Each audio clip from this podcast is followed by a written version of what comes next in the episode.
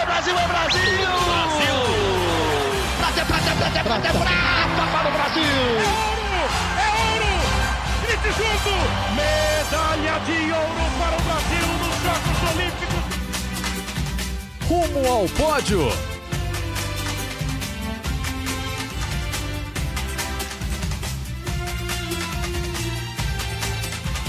Saudações olímpicas! Este é o Rumo ao Pódio, o podcast de esportes olímpicos da Globo. Eu sou Marcel Merguizo, estou em casa, em São Paulo. Hoje, terça-feira, dia 2 de maio de 2023, quando faltam 451 dias para o início dos Jogos Olímpicos de Paris e faltam 171 dias para o início dos Jogos Pan-Americanos de Santiago, no Chile. Nessa semana, quem está comigo, ele lá nos estúdios da TV Globo, eu aqui em casa, é Guilherme Costa. Tudo bom, Gui? Fala Marcel, bom dia, boa tarde, boa noite para todo mundo ligado no Rumo ao Pódio. Uma semana radical para o Brasil, né? Medalhas importantes no skate, títulos importantes no surf, é, tudo em casa né? nessa semana que passou, o Brasil mantendo aí a tradição nessas duas modalidades.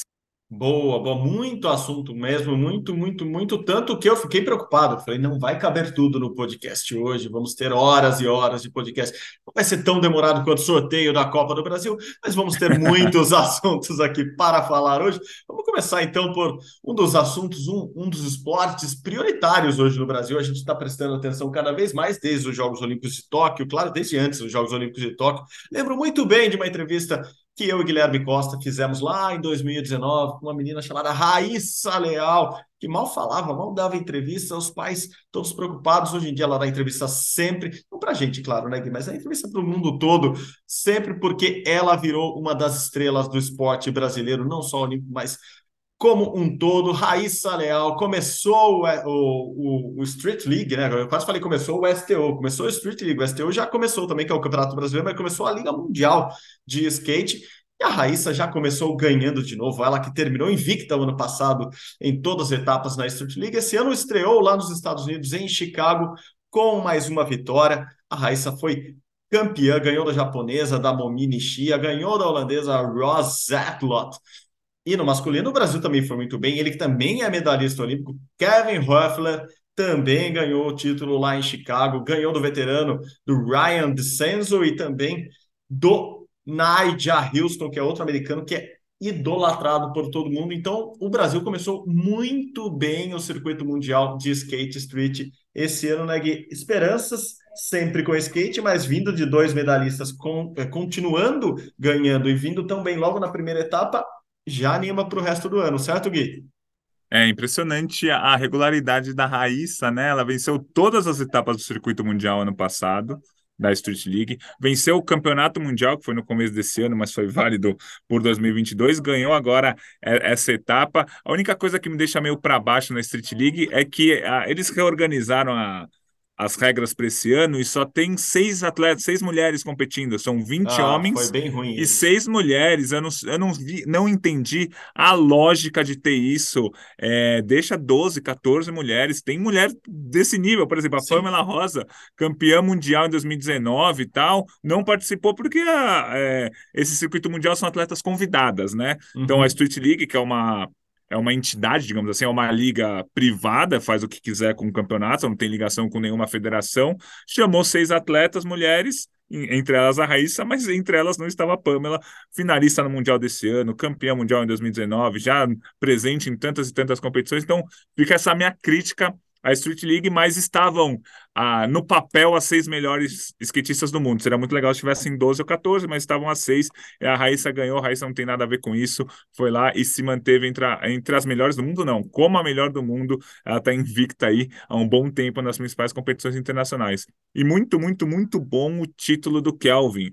O Street do Brasil masculino estava vindo um pouco para baixo, o Campeonato Mundial não foi tão bom em 2023, o Circuito Mundial em 2022 também não foi muito bom. O Kelvin vai lá e ganha do jeito que foi, né? Virando no fim com uma nota 9. 9 no skate é, é muito difícil, né? Tem até que eles chamam de Nine Club, né?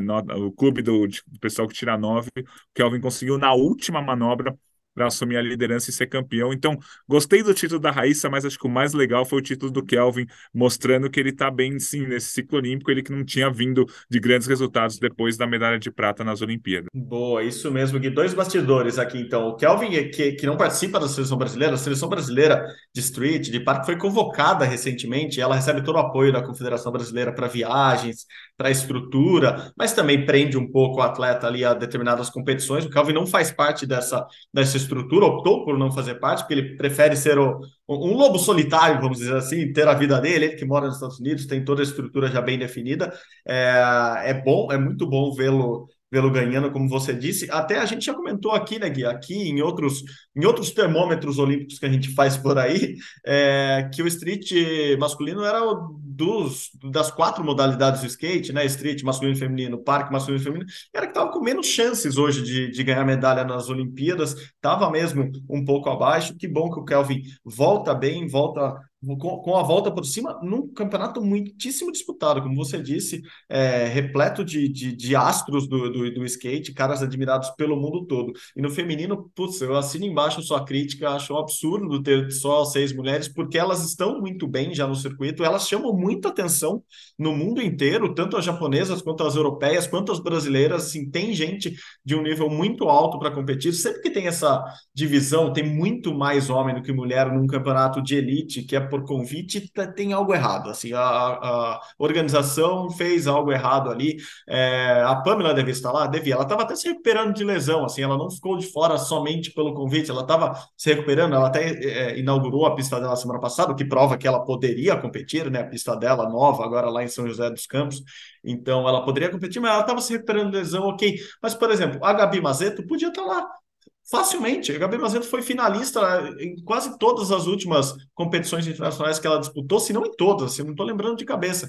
E a Gabi Mazeto foi a única skatista dessas todas aí do mundo que ganhou da Raíssa Leal em um campeonato nos últimos meses, assim, não é nem nas últimas semanas, não. Nos últimos meses. A Gabi ganhou o STU, que eu quase confundi no início da, do nosso podcast. A Gabi ganhou da Raíssa no STU aqui no Brasil e a Raíssa não perdeu. Internacionalmente, a Raíssa está invicta desde o ano passado. Esse ano ela continua invicta, mas Raíssa Leal está invicta, mas ela perdeu para a Gabi, mas que não estava num campeonato importante como esse. Então, acho que bom a gente deixar deixar nossa crítica aqui é, para todo mundo entender também que assim, é legal, o campeonato é muito importante, mas é típica coisa que, que, que não é legal.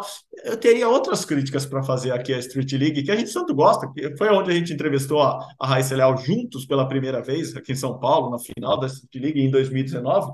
É, ela devia ter uns 11 anos ainda, porque ela ficou com 5, 6 anos com 11 anos, agora que ela tem 15.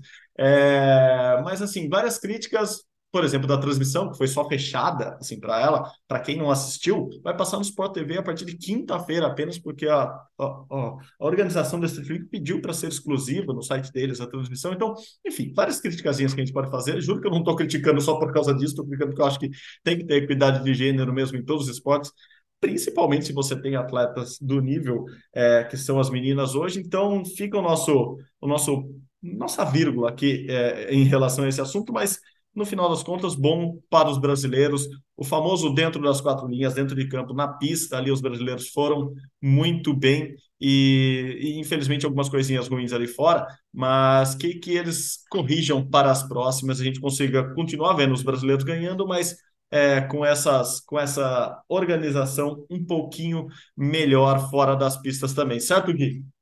Certo, exatamente. Tem que ser, né? É, a gente critica porque tem que criticar, sério. Não é porque o Sport TV deixou de passar. Exato, eu só lembrei disso agora. Assim, quando é eu tava isso. falando, não, e ainda por cima transmitiu. E não é porque era o Sport TV, podia ser qualquer TV no Brasil, qualquer streaming, TV a cabo, etc. Mas eu ainda lembrei disso.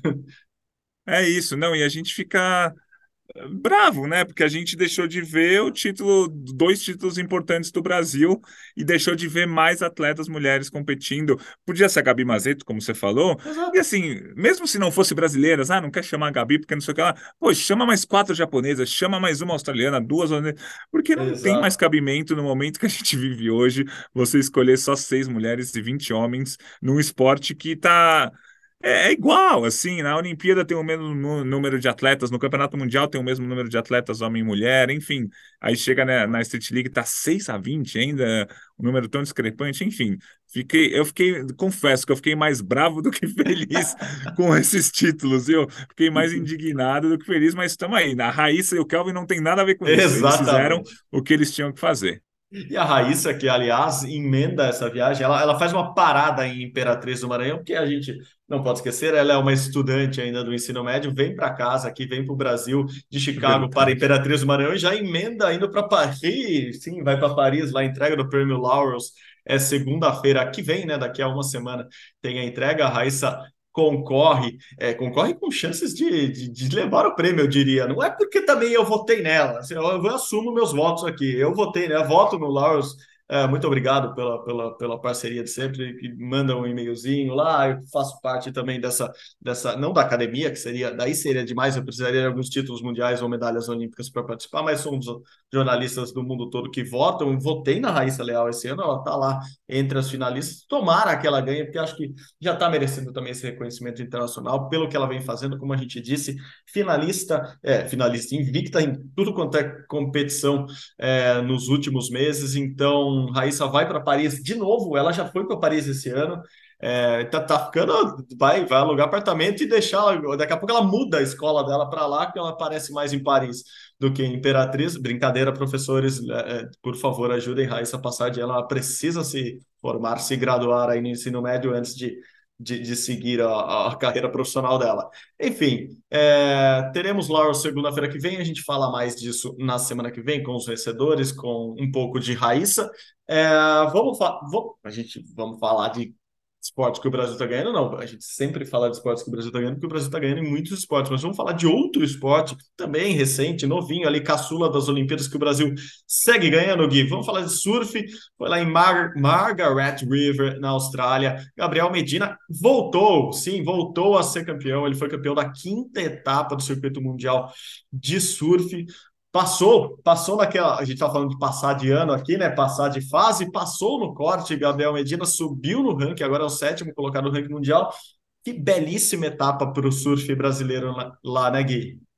É, não, foi muito boa com o Medina sendo campeão, o João Chianca mantendo a regularidade, ficando em terceiro, o Filipinho em quinto, mas teve umas quartas de final meio duras ali para conseguir passar. Enfim, acho que foi uma, uma etapa muito positiva para o Brasil, né? O Medina foi campeão, depois de quatro nonos lugares nas quatro primeiras etapas, ele uhum. caiu sempre nas oitavas de final, agora ele foi campeão, subiu para a sétima posição e está a menos de 3 mil pontos do quinto colocado. A gente lembra que depois de 10 etapas no circuito mundial, os cinco melhores colocados disputam uma final é, só, só entre os cinco, quando o quinto disputa contra o quarto, o vencedor disputa contra o terceiro, o vencedor disso aqui disputa contra o segundo. é, é, meio complicado, mas se o Medina chegar em quinto lugar, ele chega com chances de título na, na última rodada. Nesse momento, o Medina é o sétimo. O João Chianca caiu na semifinal, mais uma boa campanha dele, a gente falou aqui na é. semana passada.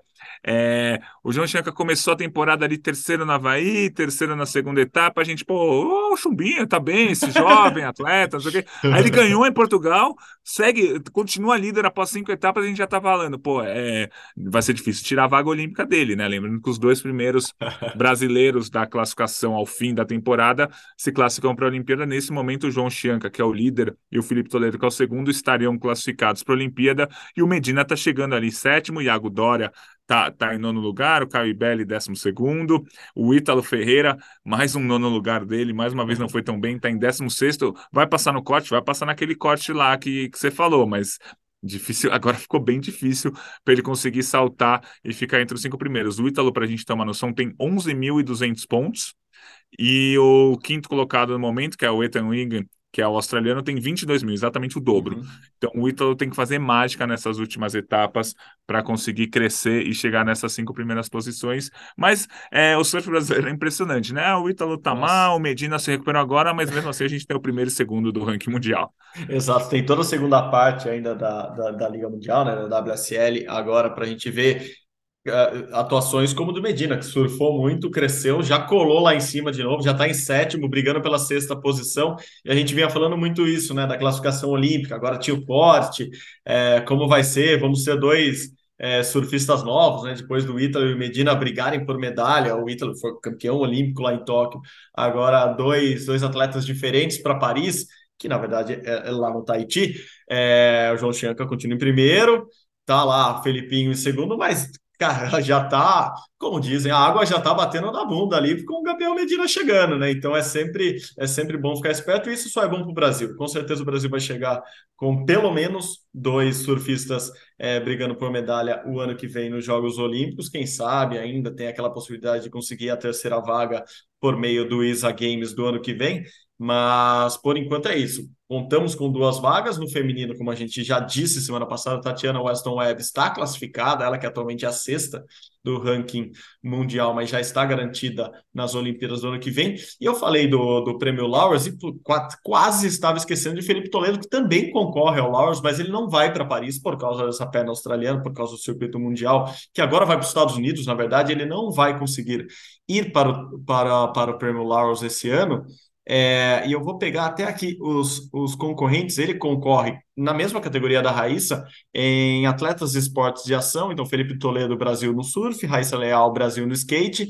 Os outros finalistas são a Justine Dupont, a francesa de ondas gigantes, a Stephanie Gilmer, surfista também, mais da, da, da Liga Mundial, a Ellie Ju, Gu, que é aquela chinesa do esqui que é famosíssima, estourada no mundo inteiro, assim, tem muita chance. A Chloe Kim, dos Estados Unidos, também, de esportes de inverno, do snowboard. Então, os brasileiros dos esportes de ação concorrendo basicamente com esportes de inverno ou no surf ali. É, vamos ver, vamos ver se o, o Brasil consegue levar esse prêmio com Raíssa ou com o Felipinho. Bom, vamos passar do surf, é, continuar nas águas, claro, mas vamos para a vela. É, resultados também ótimos lá na França, lá na Semana de Vela. É, é uma semana olímpica de vela que sempre ocorre ali no sul da França. E eu aprendi a só falar agora o nome dessa cidade bonita que chama Hier. Eu acho que é isso. Espero Ixi, que eu não esteja. Falei errado eu, minha vida inteira. Ah, não, eu, eu também, eu também. Mas aí eu fui, fui dar uma ouvida no, no, nos franceses falando o nome da cidade lá. Eu acho que é assim mesmo. Me corrijam, franceses que estão ouvindo rumo ao pódio, em Hier. É, o Brasil foi bem, Martini, Grael e Kaina Kunz conquistaram uma medalha de bronze, assim como o Matheus Isaac também conquistou uma medalha de bronze. A gente vem falando na vela, é isso, né, Gui? É, me parece que Martini e Kaena, claro, sempre favoritaças ao ouro, elas perderam, dessa vez o ouro ficou com as holandesas, que você sempre destaca que é a grande é, dupla rival delas, e o Matheus Isaac, que a gente falou que estava meio sumidinho, que não estava indo muito bem recentemente, e aí conquistou uma medalha de bronze na Ike Foil, então acho que a vela brasileira passa por esses dois, né, no caso, dupla e um atleta, é, para tentar brigar por medalha em Paris no ano que vem, né, que na verdade não é Paris, é Marsella, Marsella que é, é. perto de Yes, Yes, Yes, é, Marcelo que ali perto, é tudo sul da França, mas daí eu mandei uma mensaginha para a Martini depois do, do título, eu falei, e aí?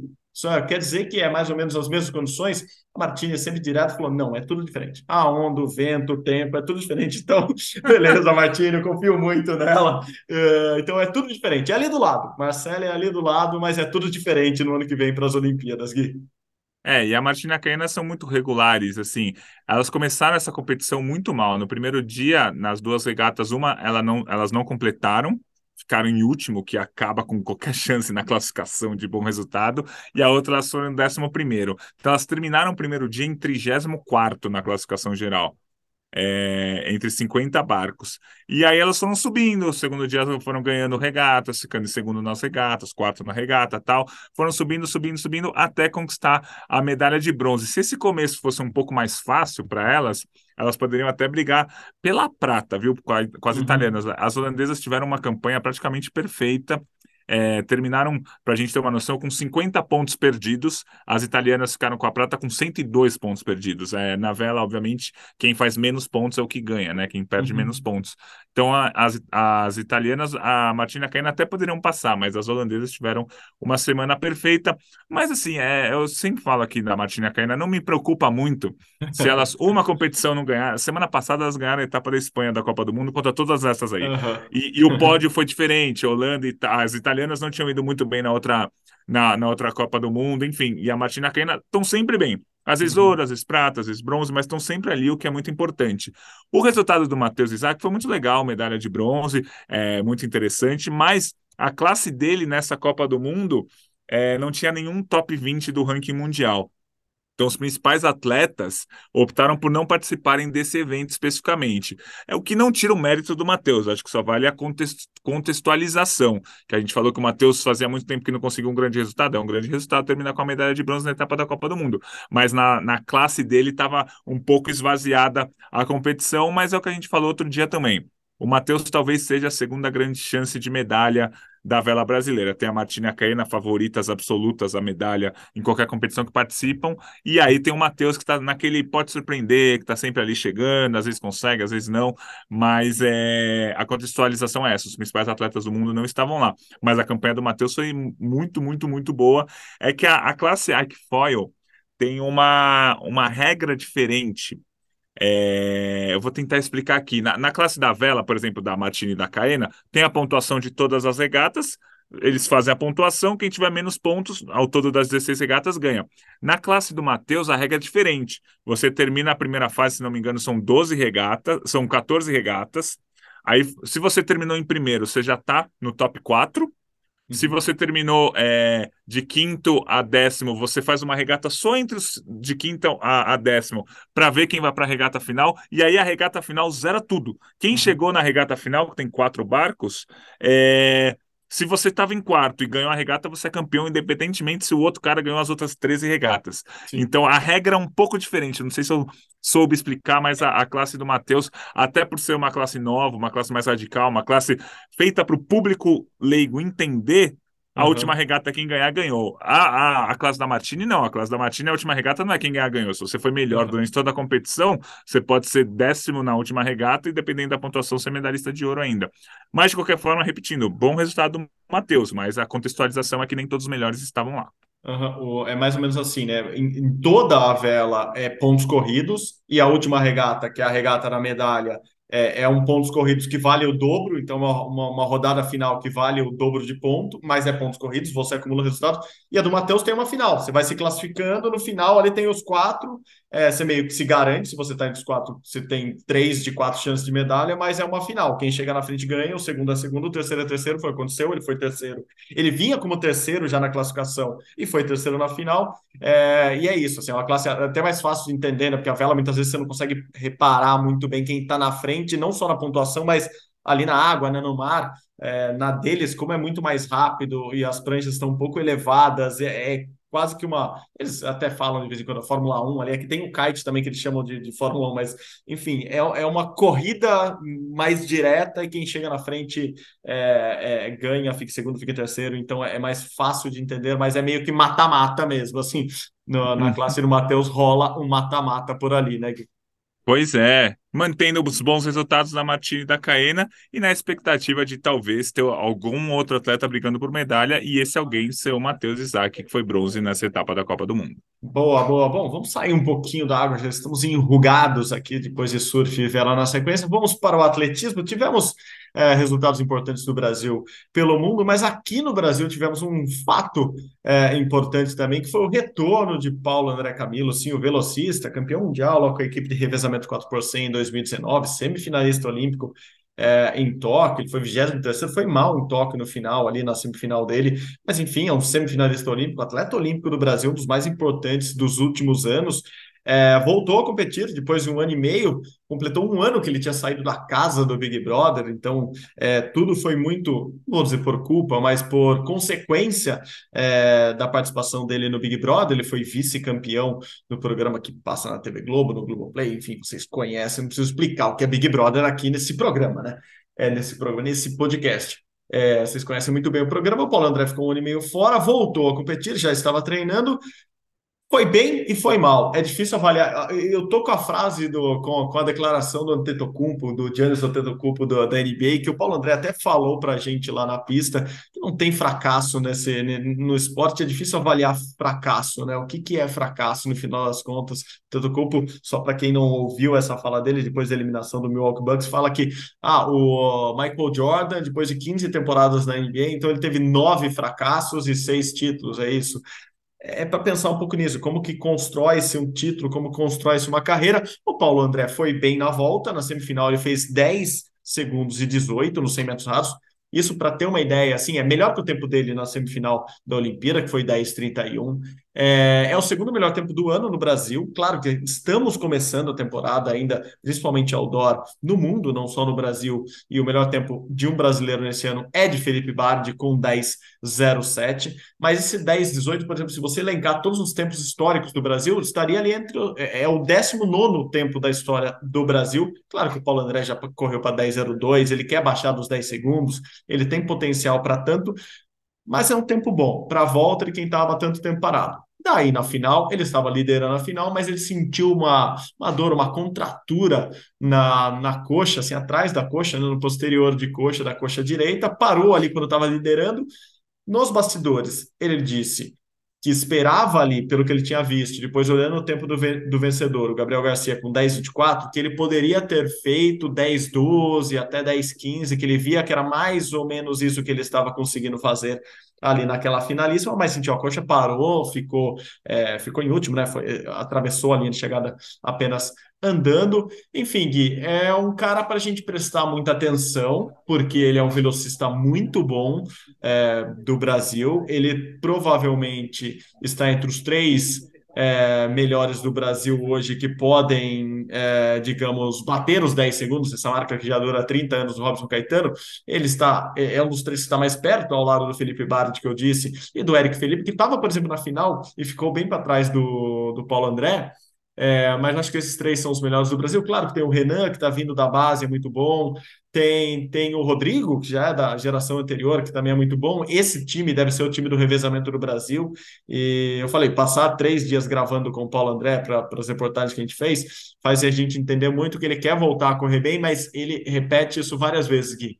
O nosso foco tem que ser o revezamento. O nosso foco, onde a gente pode conseguir alguma coisa no revezamento. Eles foram campeões mundiais antes da pandemia, lá em 2019. O Brasil também não foi bem no revezamento na Olimpíada, mas enfim, o André está muito confiante com essa volta dele. É bom ele voltar, é mais um nome importante para o Brasil. Agora ele tem que fazer esses índices rumo a Mundial, Jogos Pan-Americanos, que ele insiste, ele quer ganhar o ouro nos Jogos Pan-Americanos nos 100 metros rasos, ele perdeu o ouro lá em Lima, no Peru, em 2019, e também índice para a Olimpíada.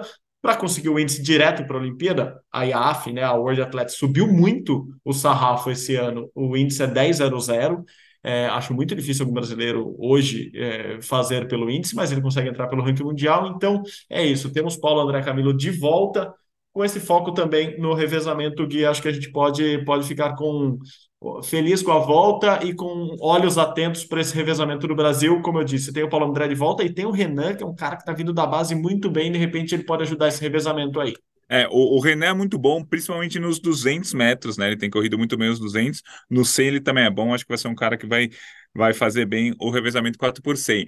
Agora, o Paulo André é muito difícil para alguém que ficou quase dois anos sem competir, fazer dois tiros num período de duas horas, né? Acho que era, foi mais ou menos esse o período entre a semifinal e a final. A semifinal muito boa, a final teve 70 metros muito bons, ele estava liderando, mas aí ele não conseguiu completar, ou até completou, mas, uhum. mas bem depois. É, eu acho que ele voltou bem, assim, voltou com um tempo melhor do que eu imaginava, até achei que ia ser uhum. ali um 10-30, 10-25. Acho que o resultado da semifinal empolgou a gente para ao que tudo indica, o Paulo André vai estar no Campeonato Mundial com o revezamento do Brasil, que é como ele falou, não é que tem que ser o foco, cada um tem o foco que quiser, mas uma medalha olímpica vai vir com o revezamento, se vier. Uma medalha olímpica no individual é muito, muito, muito, muito difícil para qualquer brasileiro no momento. Então, é, se vier uma medalha olímpica, vai ser no revezamento. Então, é isso que ele, que ele tem que pensar para entrar no revezamento, tem que correr ali na casa de 10, 20, 10, 15, talvez 10, 10. O Paulo André informa consegue fazer isso, não vou dizer com tranquilidade, mas já fez isso várias vezes na carreira.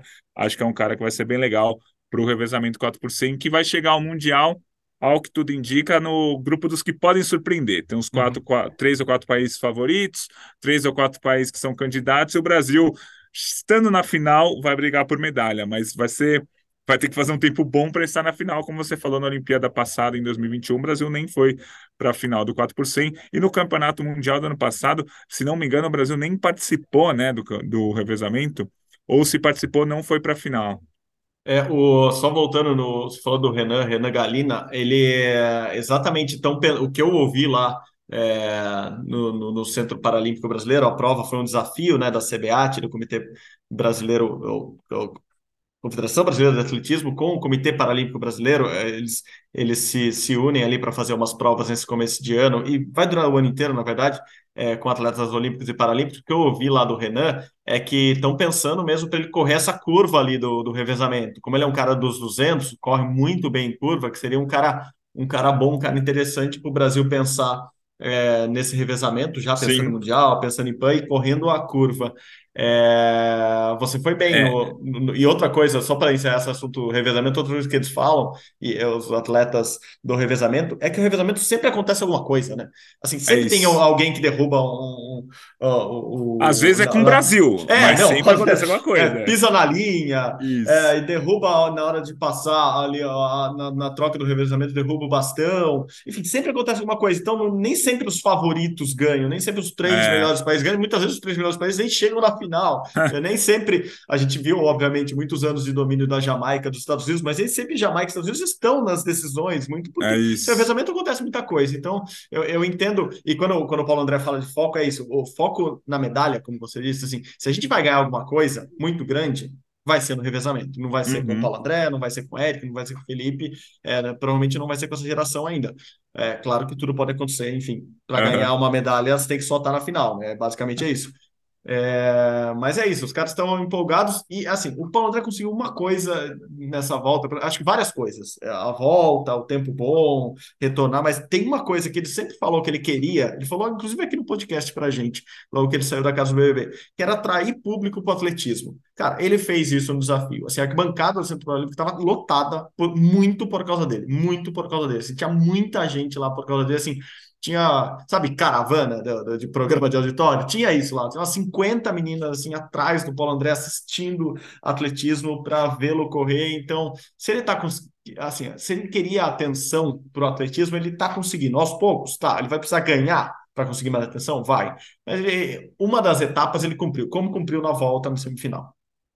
É isso. E só me corrigindo, é, no Mundial de Atletismo do ano passado, o Brasil foi para a final, sim, foi sétimo colocado. Quem não conseguiu nem se classificar para o Mundial foi o revezamento feminino. Eu que confundi aqui. Revezamento masculino foi para a final sem o Paulo André, né? Rodrigo, Felipe Bart, o Derek e o Eric ficaram em, em sétimo lugar, só para corrigir aqui.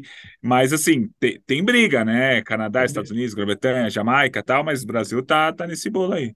Não, Japão, Nigéria, tem muita gente. O revezamento é muito aberto hoje em dia. A Itália, campeã é, olímpica no revezamento. Assim, a Itália, que há alguns anos a gente mal falava, a gente falava o principal europeu é, do, da, da, velocidade era a França, que tinha o pr primeiro branco a correr abaixo de 100 metros, primeiro europeu a conseguir fazer assim, era a França, hoje é a Itália, com o campeão olímpico, com o Marcel campeão olímpico, com o revezamento campeão olímpico, enfim, assim, tem muita gente no bolo, o revezamento está muito aberto, claro que com os Estados Unidos vai estar tá sempre ali à frente, mas é isso, eles erram bastante, então dá essa... É, é dá para sonhar sempre em, em medalhas no revezamento muito por causa disso também, só para dar uma arrematada aqui em atletismo, Gui, é, o Rafael Pereira de novo fez um bom resultado, foi prata numa outra prova é, lá nos, nos, Estados Unidos, nessa começo de temporada, né? Essa semana começa a Diamond League em Doha, então é, é meio que quando os, o, o, atletismo mundial dá essa, esse, esse impulso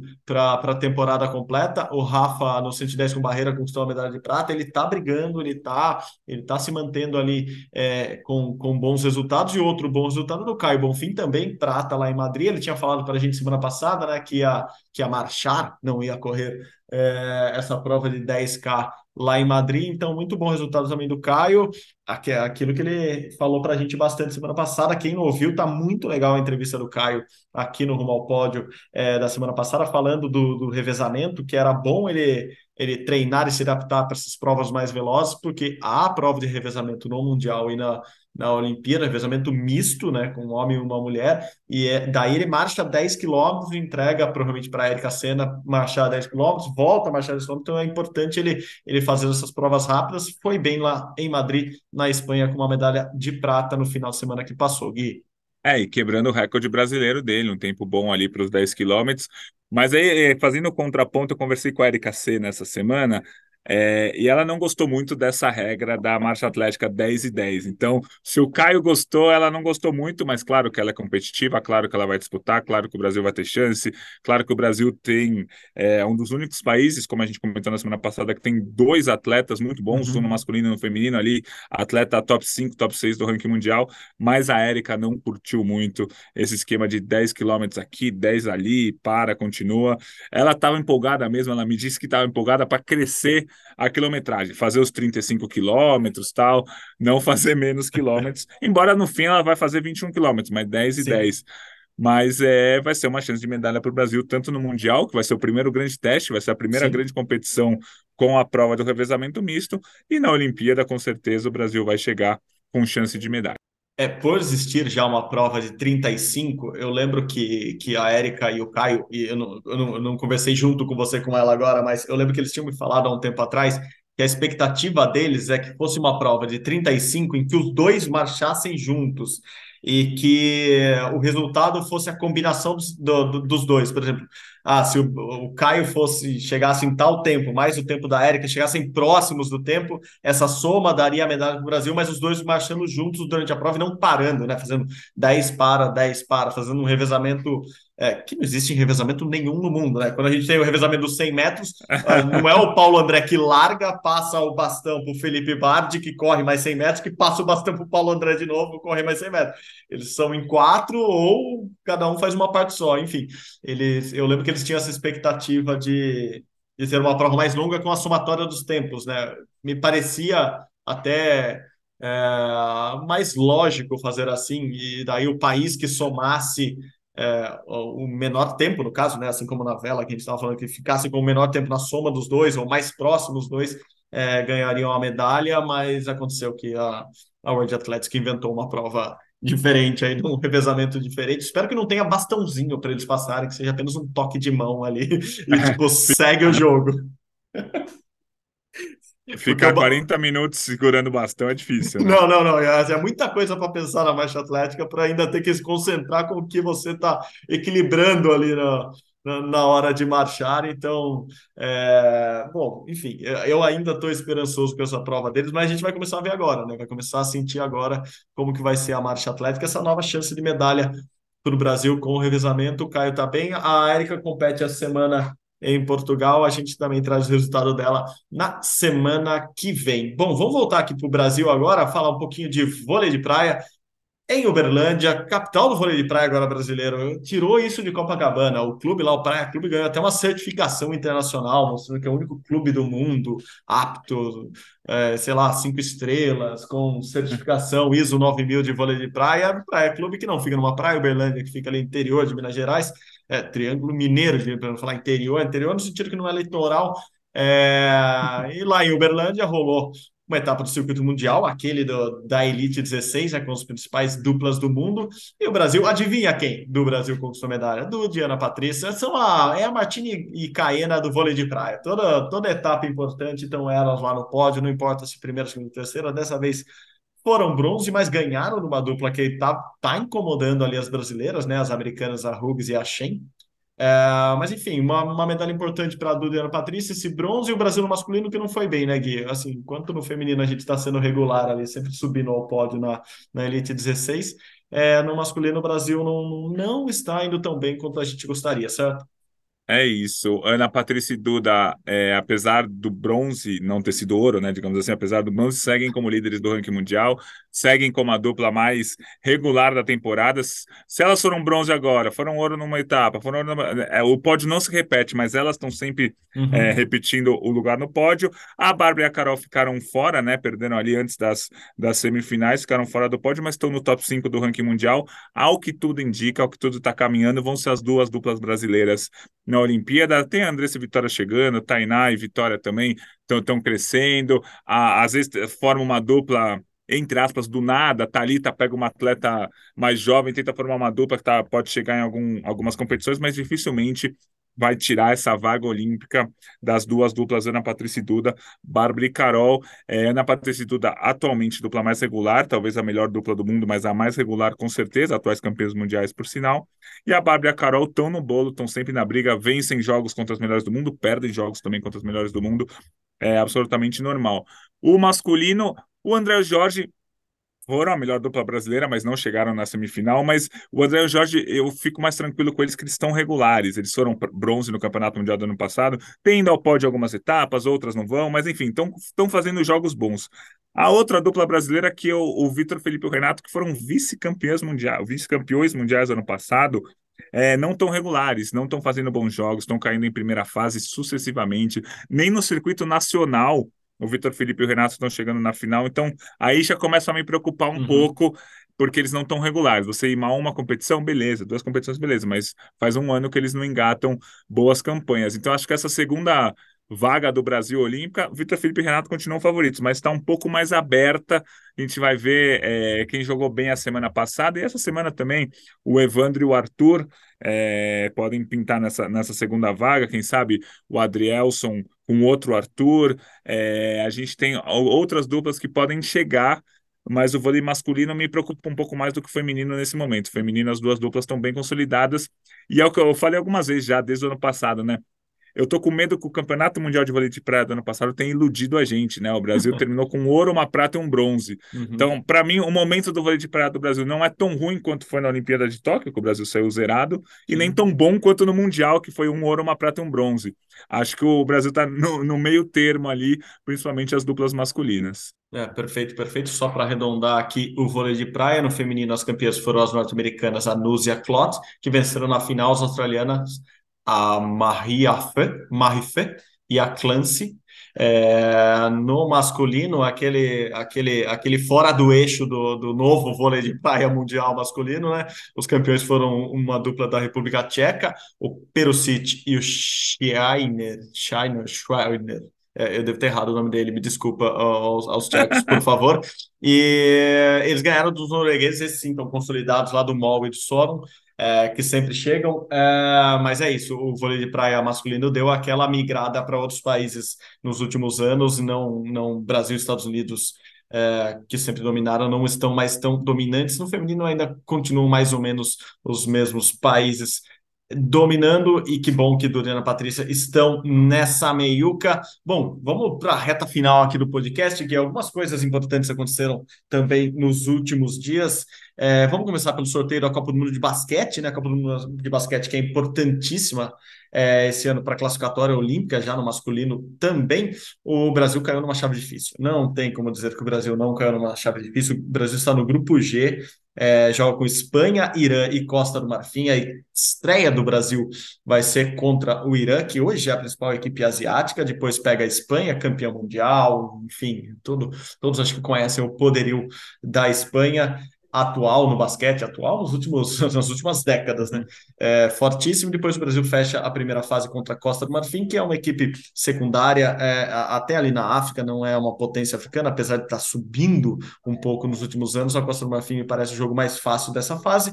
Brasil com chance de passar, sim, os dois primeiros passam nesse grupo e já enfrentam no cruzamento um outro grupo, né? Caem num outro grupo, cruza com o grupo H, que tem França, que é a atual vice-campeã olímpica e medalhista de bronze no último Mundial, tem o Canadá, esse deve ser o grande jogo do Brasil é, para a classificatória olímpica, possivelmente. Depois tem Letônia e Líbano, que eu acho que não passam de fase. Enfim, o Brasil deve pegar aí na segunda fase França e Canadá, se tudo der certo. E aí é a briga pela, pela, pela classificação olímpica, né, Gui? O Brasil tem que prestar muita atenção nisso. Se não dá para ganhar o Campeonato Mundial, dá para tentar garantir a vaga nas Olimpíadas já via esse Campeonato Mundial, que vai ser lá na Ásia no segundo semestre, Gui. Exato. E assim, o Brasil, se, se, o Brasil quiser, por um acaso, chegar nas quartas de final, entre os oito melhores, o Brasil tem que, pelo menos, ou ganhar da Espanha ou ganhar da França, além de ganhar todos os outros jogos. Então, assim. Eu tô Brasil... rindo de nervoso. é. Então, assim, ficar entre os oito primeiros para o Brasil vai ser muito, muito difícil. Agora, fa fazer um jogo igual com o Canadá e conseguir ganhar é, e dificultar a vida do Canadá, ou até na, na, última, na última Copa do Mundo, o Brasil venceu da Grécia, que tem o melhor jogador do mundo. Então, assim, o Brasil tem que fazer um jogo perfeito para ganhar ou da Espanha ou da França, e aí conseguir avançar para as quartas de final. O que, é, o que é muito curioso, porque durante muito tempo avançar até as quartas de final era uma campanha normal para o Brasil. 2002 avançou até as quartas de final, 94, 90, enfim. É... Só que agora o basquete cresceu muito, né? A Copa do Mundo agora tem 32 times E o que tem de time europeu que, que, que, é, que é muito bom, que é muito forte, é, a time asiático, o Irã. Quando que a gente ia pensar que o Irã ia ser Não, um time que ia ser exato. forte? O Irã é forte, vai ser difícil ganhar do Irã logo na primeira rodada, assim.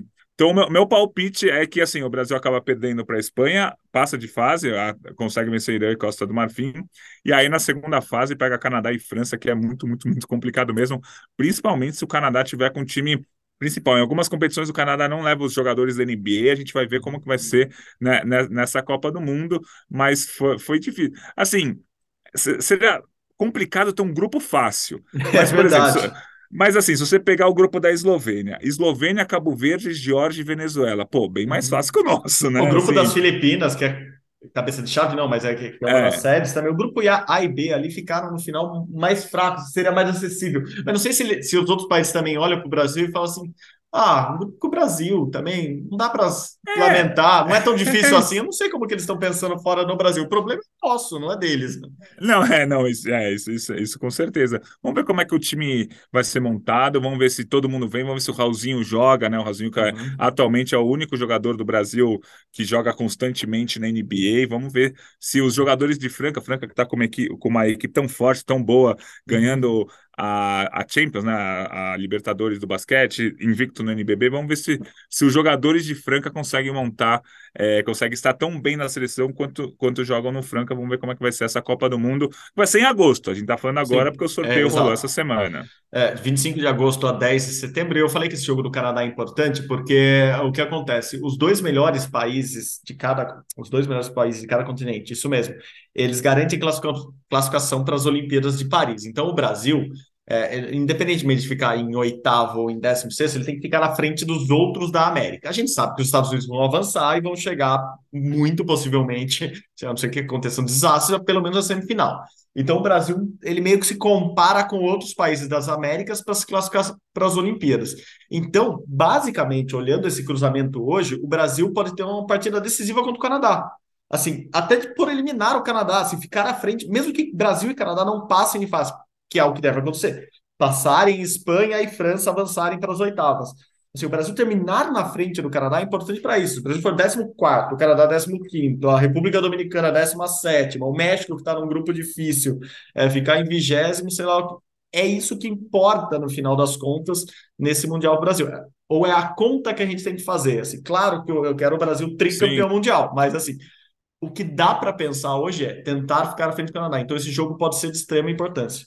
É isso, é, é isso mesmo. E assim, olhando o, os outros países, é, são muitos países da América, né? São só duas vagas e no fundo é uma vaga só. Uma coisa que é. deixa a gente um pouco mais tranquila é que a Argentina nem se classificou para a Copa do Mundo. Perfeito, perfeito, é a Argentina nos... medalhista em mundial, tal, não foi nem para a Copa. Exato, campeã olímpica. E daí nos últimos mundiais que já tinham esse sistema de classificação, você olhava e falava assim, tá bom, os Estados Unidos vão ser campeões, ou os vice, ou vão chegar.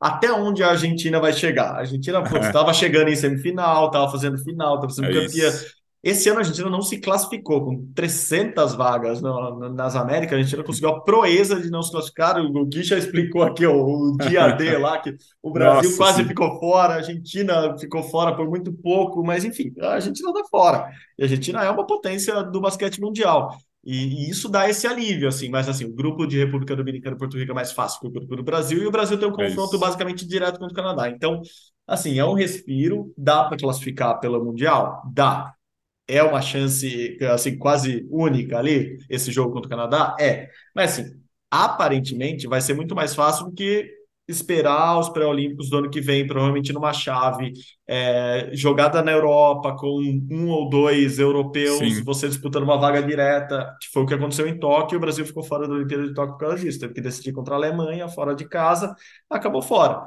é, então, assim, a gente cria essa expectativa do basquete masculino voltar à Olimpíada justamente pelo Mundial, porque a gente sabe que o pré-olímpico no ano que vem tem tudo, tudo para ser muito difícil. É isso. Então a gente vai ter Porto Rico, República Dominicana, México, Venezuela, Brasil, Canadá e Estados Unidos. Desses sete times, os dois melhores na Copa do Mundo se classificam já direto para a Olimpíada, pensando que os Estados Unidos já estão, já vão ser um desses. Assim, é muito difícil que não seja, Aí o, o que vai ser interessante também é que o, o campeonato continua mesmo você sendo eliminado. Então vamos supor que todos os países da América caiam na primeira fase. Tem um mini torneio ali para ser 17 a 32 segundo. Então é importante ganhar essas repescagens tal. Você não vai ser mais campeão mundial, mas você vai ser 19 e os outros países da América 21 primeiro, 22 segundo. Então o campeonato não, não vai acabar quando o Brasil for eliminado. Exatamente. Vai ser legal de acompanhar. No final das contas, vai ser uma Copa do Mundo muito legal de acompanhar. O basquete está internacionalmente muito forte hoje em dia, então a gente vai estar muito atento aqui. É só lá em agosto, finalzinho de agosto, começo de setembro, mas estaremos falando aqui com certeza. Bom, vamos mudar de esporte nobre como o basquete para outro esporte nobre, o vôlei, é, que o Brasil tem muita, muita tradição já em Jogos Olímpicos. Gostaria, gostaria mesmo de estar falando só aqui das finais da Superliga que estão acontecendo é, nos últimos dois finais de semana, nesse final de semana e no próximo. O Cruzeiro ganhou de 3 a 0 do Minas, foi campeão masculino, mas assim, o noticiário aqui, minutos antes da gente entrar para gravar o Rumo ao Pódio, né, Gui? Já veio estourando aqui com o caso Wallace, que vem se arrastando já há algum tempo e é gravíssimo. E o que aconteceu hoje foi que o Conselho de Ética do Comitê Olímpico do Brasil decidiu aumentar a pena de 90 dias para cinco anos, a pena que é a suspensão do Wallace por causa de um post que ele fez, uma enquete, né, que ele subiu nas redes sociais dele é, sobre dar ou não um tiro no presidente é, da República, o Luiz Inácio Lula da Silva, enfim, esse caso ganhou uma repercussão enorme, o posto acabou punido, a, a punição era de 90 dias, mas ele acabou jogando é, a final da Superliga, o Cruzeiro colocou ele em quadra, fez o ponto final, é, claro que isso está repercutindo até hoje, e hoje, na terça-feira de manhã, ocorreu essa decisão. É, o, o Wallace acabou jogando com base numa, numa liminar do Supremo Tribunal de Justiça Desportiva. O conselho do COB, porém, estendeu a, a, a, suspensão, porque diz que a, a, suspensão é soberana, por ser uma, uma suspensão do Conselho de Ética do COB, e também, além de tudo, além da punição para o Wallace, é, o Conselho também anunciou uma punição à Confederação Brasileira de Vôlei. A CBV foi punida com a perda de repasse por seis meses. A gente lembra, né? Eles recebem é, dinheiro, verba pública, então é, houve essa suspensão de seis meses. Além disso, o Radamés Latari, o presidente exercício da entidade, também está suspenso enfim, Gui, um caso muito triste para o vôlei como um todo, né? Porque no, no, final a atitude de um jogador nas suas redes sociais acabou respingando é, em algo muito maior. É, e o Conselho de Ética do COB vai bater o pé para essa posição ser cumprida. É, triste ver que um, um jogador campeão olímpico, enfim, é, tem essas atitudes e acaba, acaba respingando em todo o vôlei como um todo, acaba manchando um pouco, é, não digo manchando o título, o Cruzeiro é, é legitimamente campeão brasileiro, mas manchando um pouco o atual momento do vôlei masculino do Brasil, certo, Gui? Certo, e assim, eu acho que o próprio Cruzeiro acabou manchando um pouco Isso. o próprio título, porque é muito provável que, mesmo sem o Wallace, o Cruzeiro ia ser campeão. O Cruzeiro Exato. jogou a última parte da Superliga inteira, terminou nas primeiras posições, passou com tranquilidade os playoffs, nas quartas, na semi, e assim, fatalmente ia ganhar do Minas com ou sem o Wallace. Então, acho que o Cruzeiro mesmo acabou manchando o próprio campeonato. O Cruzeiro judicializou um campeonato que não precisava ser judicializado. Perfeito. É, e assim, e quebrando, e ainda de quebra, nesse caso o Kobe cortou, neste momento, né, que a gente está uhum. falando, é bom falar, a gente está gravando às 4h10, terça-feira, é, cortou a verba da Lei Piva da CBV. CBV recebe cerca de 7, acho que 8 milhões por ano com esses 8 milhões, é, manter ali o centro de treinamento de Saquarema, a, é, monta os times de, das categorias de base, leva para os campeonatos mundiais sub-19, sub-21 e tal. Então, é, é assim, o, o, o cara da seleção sub-19 que foi uhum. convocado para disputar o Campeonato Mundial, foi prejudicado por causa disso. Assim, é, é, um negócio que se estendeu ao vôlei inteiro, não só a Superliga, não só o Cruzeiro, não só o Wallace. Neste momento, o vôlei inteiro do Brasil, inclusive o vôlei de praia, está tá prejudicado. Vamos ver o que, o que, que vai, o que, que vai acontecer, quais ser os, os próximos passos. Mas, assim, seria facilmente. É, a gente facilmente não teria esse problema se o Wallace não entrasse no jogo O Cruzeiro ia ser campeão de qualquer forma, o vôlei brasileiro ia estar recebendo todas as verbas, vôlei... e colocaram o Wallace que o Cruzeiro ia ser campeão de qualquer forma, muito provavelmente. É, não, não, estava, estava dominando muito bem o jogo ali, assim, a final estava até certo ponto tranquila, foi uma final rápida no final das contas, pensando que é um clássico nacional, enfim. É, erra o Cruzeiro, erra o Wallace e, e as punições estão aí, agora, como você diz, respingando em todo o mundo do vôlei, já que estamos falando de Superliga, tem final também no próximo final de semana. Jogo único também, domingo, 10 da manhã, lá na Arena Sabiazinho, em Uberlândia. É, a final entre Praia Clube, que é lá de Uberlândia, e Minas. A, a final é sempre decidida antes, né? Não, apesar do Praia jogar em casa, e Minas também jogar ali no estado dele, a final já tinha sido decidida há muito tempo, a, a, o local da final. Então, a final lá em Uberlândia, domingo, 10 da manhã, com transmissão Sport TV e transmissão dentro do esporte espetacular da TV Globo. Vamos agora só rapidinho passar por dois mundiais que vão começar agora. Um já começou hoje, é, começou ontem, na verdade, segunda-feira, e o outro começa semana que vem, mas o Mundial Masculino de Boxe, que acontece no Uzbequistão, começou. O Brasil está lá com sete representantes, é, grandes chances de medalha, eu diria no mínimo dois até três é, candidatos a medalhas ali. O Brasil vai com sete atletas, então vamos só passar os pesos deles aqui. Michael Douglas no 51, Luiz Oliveira ou Bolinha nos 57 quilos, Yuri Falcão no 63,5, Yuri já estreou com vitória, Wanderson de Oliveira no 71, Vanderlei Pereira no 80, Keno Marley no até 92 quilos, com grandes chances de medalha, uma grande aposta do Brasil, Keno Marley lá, e Abner Teixeira no mais 92, então acima de 92, Abner Teixeira, medalhista olímpico também. O Brasil vai muito bem para esse Mundial Masculino de Boxe, com grandes chances de medalha, né, Gui? É isso. E olhando as chaves, o uhum. Kenny e o Abner no papel são os melhores atletas do Brasil, né? O Abner, uhum. medalhista olímpico, o Kenny, vice-campeão mundial é, em 2021. Mas as chaves deles foi, foram bem complicadas, assim. O Keno, é, se tudo correr bem, nas quartas de final já tem um russo, a Rússia que vai disputar esse, esse Mundial de Boxe. É, então, assim, no papel, Kenny e Abner são as principais chances do Brasil. Mas a chave do Bolinha no 57 e do Wanderson no 71 está mais aberta do que a do Kenny e do Abner. Então, eu colocaria que o Brasil tem quatro. Michael Douglas tem chance, o Yuri tem chance, o Vanderlei tem chance. Mas o Brasil tem quatro grandes chances de medalha: Abner, Keno, o Bolinha e o Wanderson. Acho que sai duas medalhas desse quarteto aí. É difícil apostar, mas assim, o, o Bolinha ele pegou uma chave que dá para ir até a final com tranquilidade. Não sou eu que vou falar, mas assim, olhando os nomes, dá para ir. Tô empolgado com esse Mundial de Boxe, mas o Mundial é longo, viu? É, Vai assim, até o outro domingo, só acaba dia 14 de maio.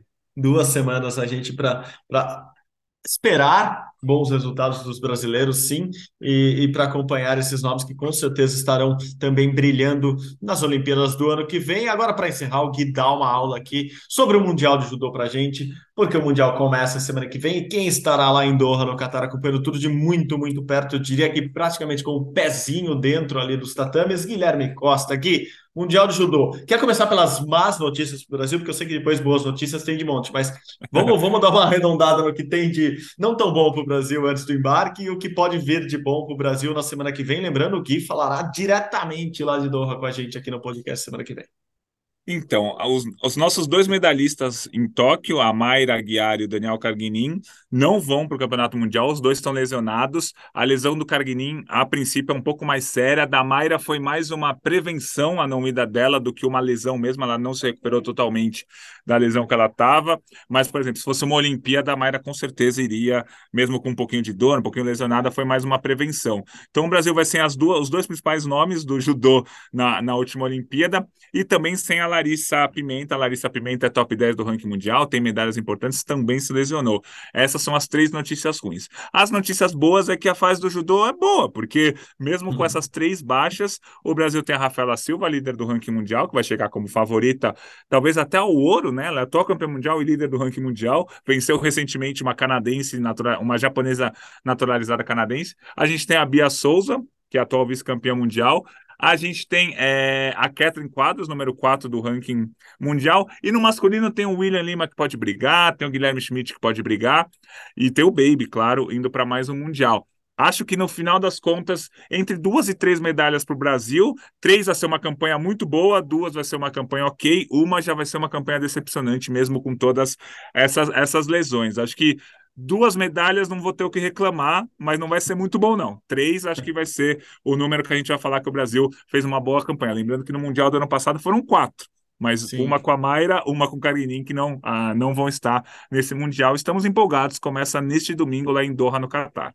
Boa, Guilherme Costa estará viajando junto com o repórter José Renato Ambrosio, repórter cinematográfico Sinclair Júnior, nossa equipe da TV Globo, Sport TV estará lá reportando tudo para vocês e claro, Gui continua contando tudo, os bastidores. Quero saber dos bastidores. Você sabe que eu gosto do, do, do teco ali, né? Do, do, dos arredores de porra, do, do, dos fuxicos ali do, do entorno do tatame. Eu quero saber tudo. Semana que vem o Gui dá outra aula aqui de judô para a gente, já falando, já com algumas lutas é, valendo, mas com muito mundial ainda para acontecer. O mundial também vai até o outro domingo, então teremos muita luta aqui na semana que vem com boxe e judô. E com o Gui viajando, eu espero que você aproveite bastante essa viagem, curta bastante lá, trabalhe, mas também conheça o que for possível de dor e aproveite estar em mais um Mundial na sua carreira, Gui, no seu currículo de judoca faixa branca que ele seja muito legal essa viagem para você lá em Doha. A gente se vê, vai se falando e,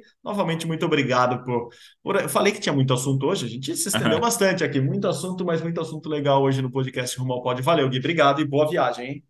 Valeu, Marcelo. Sempre um prazer estar ao seu lado. Eu posso não ser o judoca, mas eu sou peso pesado. Eu sou acima de 100 quilos. Estou na categoria do Rafael Silva. Caraca, Valeu, Marcelo. Um abraço para todo mundo. eu tenho que olhar minha categoria. Eu, eu, eu vario bastante de categoria. Eu vou dar uma olhada. Semana que vem eu falo para você. Eu também sou. Eu fiz uma aula de judô na minha vida, aprendi a virar cambalhota e uso isso até hoje na minha vida. Dou minhas cambalhotas por aí, mas nunca entrei num datame para lutar de verdade. Gui, boa viagem. Valeu mesmo por hoje.